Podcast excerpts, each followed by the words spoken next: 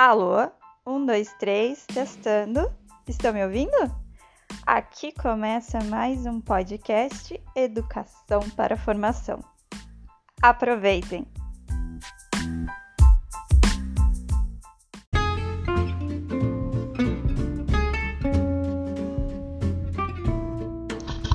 Olá, segundo ano, estamos aqui com mais um episódio dos Jovens Empreendedores Primeiros Passos. Hoje vamos saber um pouquinho da beleza que está na mesa. Dona Helena preparou algumas comidas gostosas para o almoço. Hoje, seu netinho Leonardo irá almoçar com ela.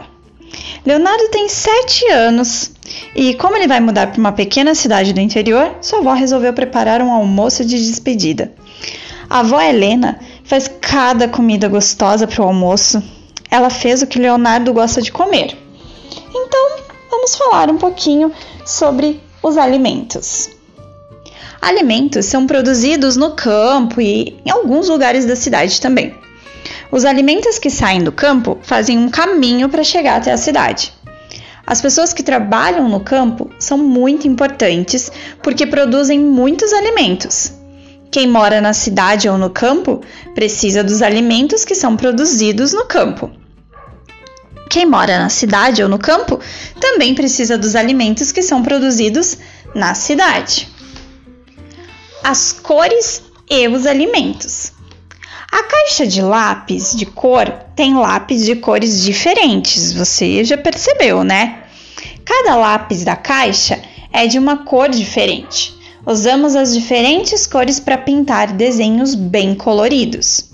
Se só existisse a cor amarela, por exemplo, todos os desenhos do mundo seriam sempre amarelos. As pessoas iam cansar de tanto ver desenhos pintados só de amarelo. Que legal que existem lápis de cor de várias cores. Os alimentos, eles também têm cores diferentes. Se todos os alimentos do mundo fossem de uma única cor, né, uma mesma cor, as pessoas iam cansar de tanto ver e comer comidas dessa cor. Os alimentos têm cores diferentes porque cada um faz um bem diferente para a nossa saúde.